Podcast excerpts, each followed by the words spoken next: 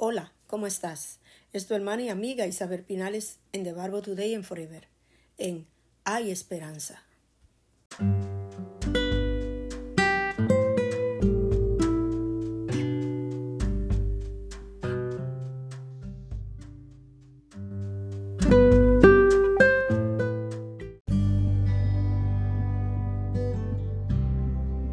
En Hay Esperanza, la bendición que trae la presencia de Dios a la vida de las personas. Son innumerables.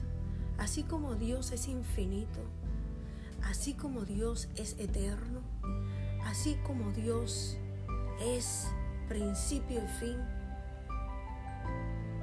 las bendiciones que vienen a nuestras vidas por estar en la presencia de Dios son interminables. Por eso en la serie de estudio en la presencia de Dios, episodio 77, culminando esta parte, la presencia de Dios era tan evidente en la vida de Abraham que los impíos a su alrededor reconocían la diferencia entre sus vidas y las vidas de Él. Y esto es algo que debe ser importante en tu vida y en la mía, que en medio de la multitud, tú y yo hagamos la diferencia. Y el Señor espera eso de ti y de mí, que en medio de la multitud, del bullicio, de todo esto, la presencia que habita en ti, en mí, de Dios, haga diferencia. Abimelech habló a Abraham diciendo, Dios está contigo en todo lo que haces. Génesis 21, 22. Este rey impío estaba diciendo, en Abraham existe algo diferente. Cuando el impío, como lo dice aquí en Génesis 21, 22, abre su boca y testifica que en ti hay algo diferente. Eso glorifica a Dios y demuestra la presencia de Dios en tu vida.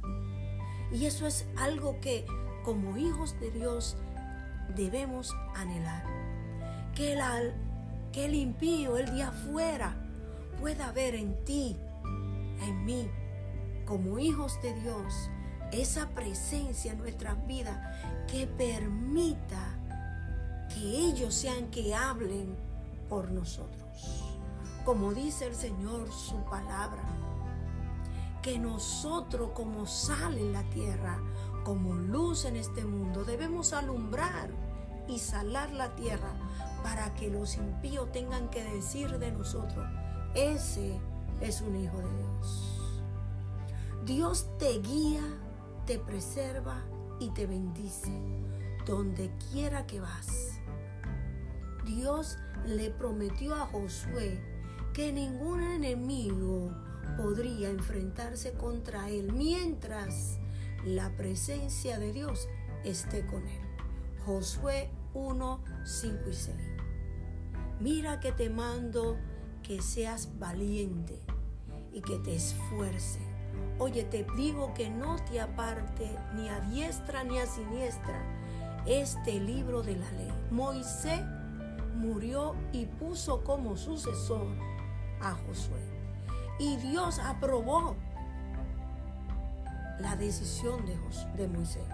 Y a, a Josué le dice, te digo esto, si permanece fiel en mi presencia, nadie te va a poder hacer frente.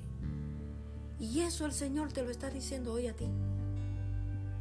Si tú permaneces en mi presencia, que la gente, que el impío tenga que decir, existe algo diferente en esa persona, todo lo que el Señor está prometiéndole a Josué, lo va a hacer contigo. Y el Señor está esperando que tú entiendas que ese es un llamado especial que Dios está haciendo hoy en tu vida a través de Hay Esperanza. Gedeón, el Señor está contigo, guerrero valiente. Ve con la fuerza que tienes y salva a Israel. Josué 6 al 14. Josué 6 al 14 dice de la manera siguiente. Y el ángel de Jehová se le apareció y le dijo a Jehová, y le dijo, Jehová está contigo, varón esforzado y valiente. Y Gedeón le respondió, ah, Señor mío, si Jehová está con nosotros, ¿por qué nos ha sobrevenido todo esto? ¿Y dónde están todas sus maravillas que nuestros padres nos han contado, diciendo, no nos sacó, de, no nos sacó Jehová de Egipto y ahora Jehová nos ha desamparado y nos ha entregado en manos de los madianitas? Y mirándole Jehová le dijo, ve con esta tu fuerza y salvarás a Israel de la mano de los madianitas. ¿No te envío yo? Dice el Señor. ¿No te mando yo? Dice el Señor.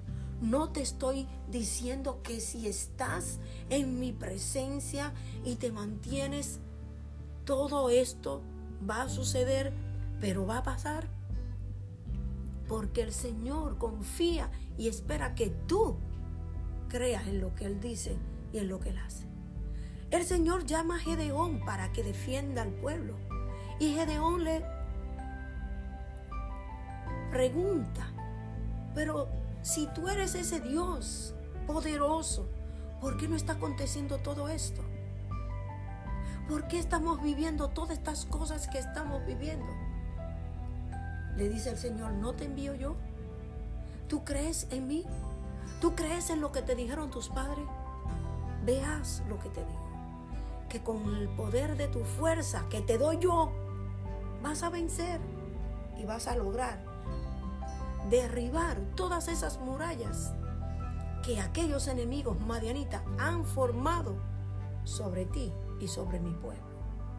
¿Puede ver lo que Dios está diciendo? Gedeón tuvo que ver todo lo que Dios le dio.